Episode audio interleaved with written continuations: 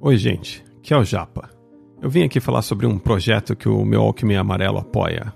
É o Lar Batista Esperança. Fica lá em Curitiba, no Paraná. É uma instituição sem fins lucrativos que há 34 anos acolhe e cuida de crianças adolescentes em situação de vulnerabilidade social que são encaminhadas pelos conselhos tutelares e da vara da infância e da juventude.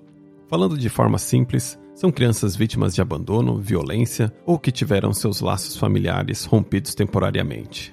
A instituição funciona por meio de doações e voluntariado, atendendo em período integral com todo suporte, como assistência social, atendimento psicológico, pedagógico e acompanhamento da família. Para ajudar com doações em dinheiro, é só mandar um Pix. Olha que moderno. o CNPJ é 00 359 450 barra 0001-75. Vou até repetir, hein? 00359 450 barra 0001-75.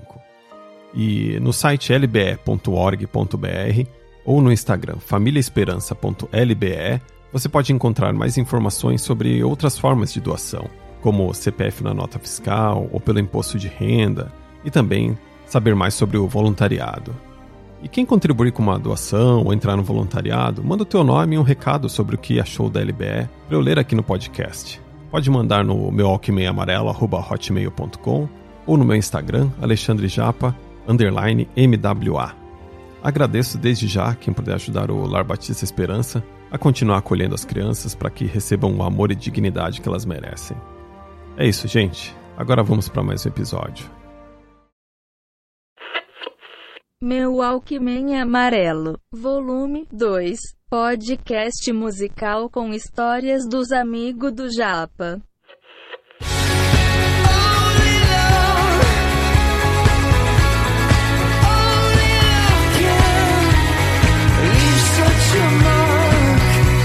E aí, pessoas maravilhosas! Essa é a música Magnificent do YouTube.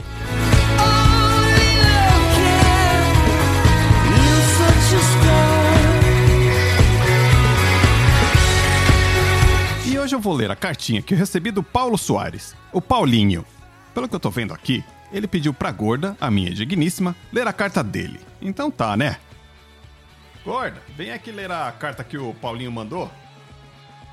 Eu só gostaria de deixar registrado aqui nesse podcast que eu já sou a locutora preferida pela audiência.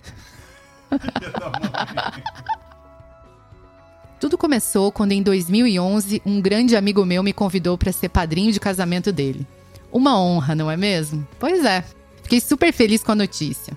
Passado o momento da alegria, ele me disse que a igreja exigia que eu fizesse um curso de padrinho e que eu teria que ir na igreja duas vezes em um fim de semana, algo assim.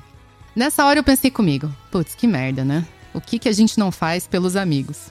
Eu sou uma pessoa muito cética e não tenho paciência para nenhum tipo de convenção social religiosa de nenhuma religião. Nunca fui de ir à missa, essas coisas. Quando criança, eu matava aula de catecismo para ir jogar bola. Prioridades, não é mesmo? Esse é o meu nível de relação com a igreja. Preciso dizer que compartilho do mesmo sentimento desse tema. Pois bem, voltando ao curso de padrinhos, lá fui eu fazer esse sacrifício. A experiência durou no máximo cinco minutos. Chegando lá, o padre me perguntou se eu havia feito a primeira Eucaristia. Eu disse que não. Na hora, me veio à cabeça as boas memórias. Jogando bola ao invés de estar sentado numa sala de aula de igreja. Bateu aquela satisfação. Logo quando disse isso, ele me respondeu: Então o senhor não vai poder ser padrinho. Demorei uns 20 segundos para responder de volta, pois estava tentando entender qual era a relação entre ser padrinho e ter feito catecismo procurando de todas as formas uma mera desculpa para livrar desse compromisso de merda, eu simplesmente disse ok e me retirei do recinto educadamente.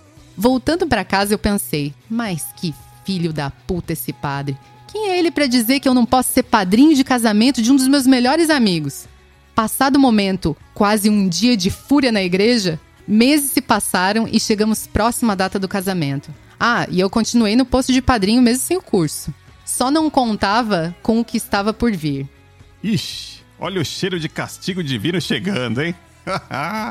Na semana do casamento, o noivo me ligou e disse que eu precisava chegar pelo menos uma hora antes do horário do casamento, para o cerimonial organizer, toda a logística dos padrinhos, etc.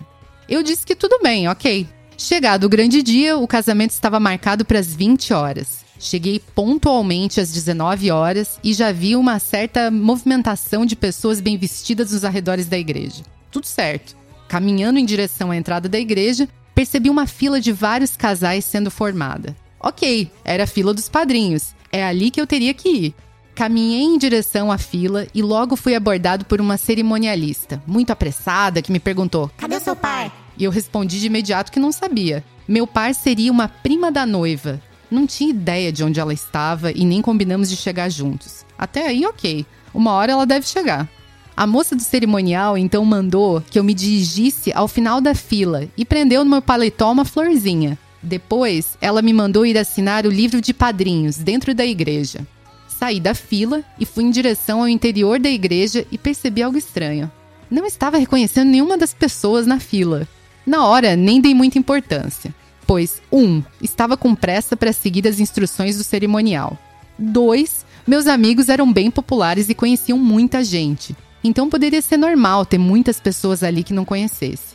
Entrando na igreja, perguntei a outra cerimonialista sobre o livro que eu teria que assinar. Ela me apontou o caminho. Assinei na página correta, logo abaixo do último nome assinado.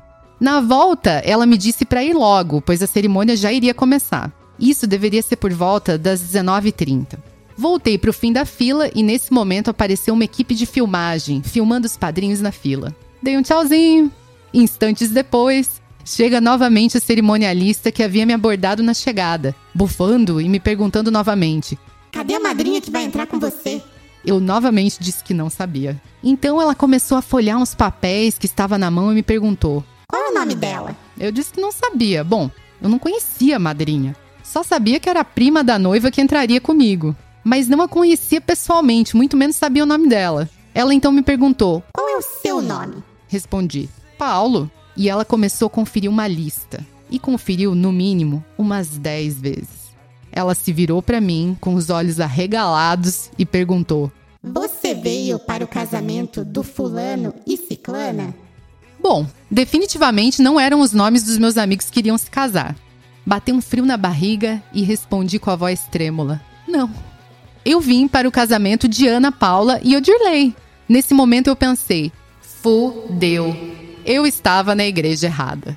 Mas não, não era tão ruim quanto eu imaginava. Não para mim, pelo menos. O casamento dos meus amigos estava marcado para as 20 horas. Só que havia na programação da igreja um casamento acontecendo antes, marcado para as 19 horas. Resultado: Quase entrei de padrinho no casamento alheio. Não cheguei a entrar na igreja, mas assinei o livro de padrinhos e apareci nas filmagens de um casamento de desconhecidos. Momento vergonha alheia do ano. Passado este acontecimento merda, minha amiga que casou me contou que conhecia a noiva do casamento anterior, pois elas dividiram os custos de decoração da igreja.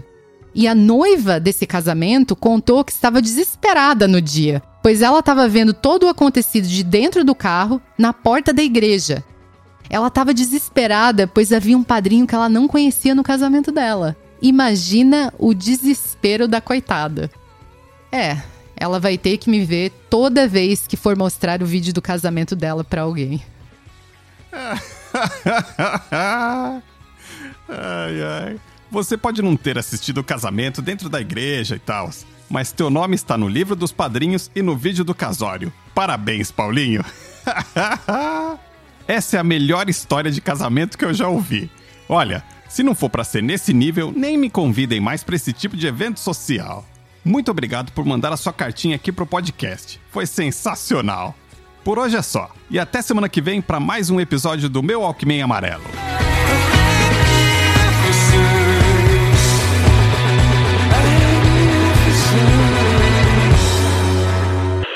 E era isso. Qualquer coisa, não me liga. É, olha só. Depois de insistir muito, eu consegui arrancar uma história bem lá do B raiz do Paulinho. Ouve só.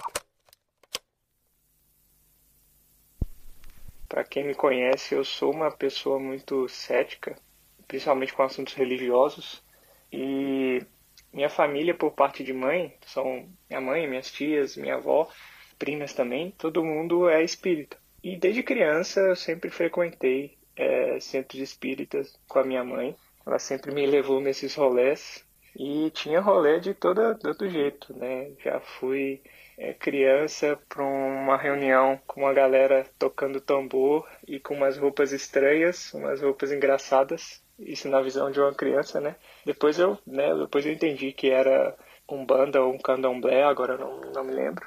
Mas, bom, imagina numa visão de uma criança, você tá numa roda com todo mundo tocando tambor, cantando umas músicas. Depois eu, uma criança sentado em volta de um monte de outros adultos e esses adultos é, estavam incorporados é, com crianças. Eu, como criança, estava ali fazendo companhia para uma outra criança que estava no corpo de um adulto.